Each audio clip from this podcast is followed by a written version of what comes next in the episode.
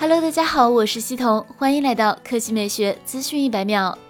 六月十七日，高通正式发布了全新的骁龙六九零五 G 移动平台。这也是骁龙八系列、骁龙七系列开始全面普及 5G 之后，骁龙六系列第一次引入 5G，而且使用的是集成式 5G。骁龙六九零 5G 第一次集成了专门为其打造的骁龙 X 五一 5G 基带和射频系统，包括 6G 赫兹以下和毫秒波全球 5G 频段，全球 SA、NSA 双模，全球多 SIM 卡，FDD、TDD 双制式，动态频谱共享，并支持 100M 赫兹宽带，四乘四 MIMO。另外值得一提的是。骁龙六九零五 G 支持五 G 加四 G 双卡双待。骁龙六九零五 G 采用三星八纳米工艺制造，第一次采用全新优化的 Kryo 五六零 CPU 架构，基于 ARM A 七七 A 五五设计而来，包括两个大核 A 七七，六个小核 A 五五，最高频率分别为二点零 G 赫兹、一点七 G 赫兹，性能提升最高达百分之二十。同时集成新的 Adreno 六幺九 L GPU，图形渲染能力提升高达百分之六十。